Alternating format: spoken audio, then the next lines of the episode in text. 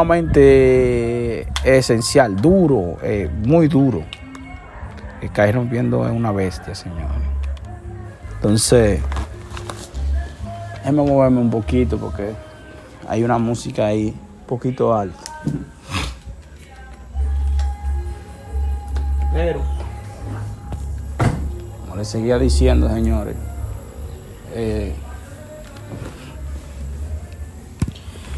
este álbum con estos productores yo, yo entiendo que es un palo. Todavía no lo he escuchado, pero tengo que sentarme a escucharlo bien, a, de, desglosarlo.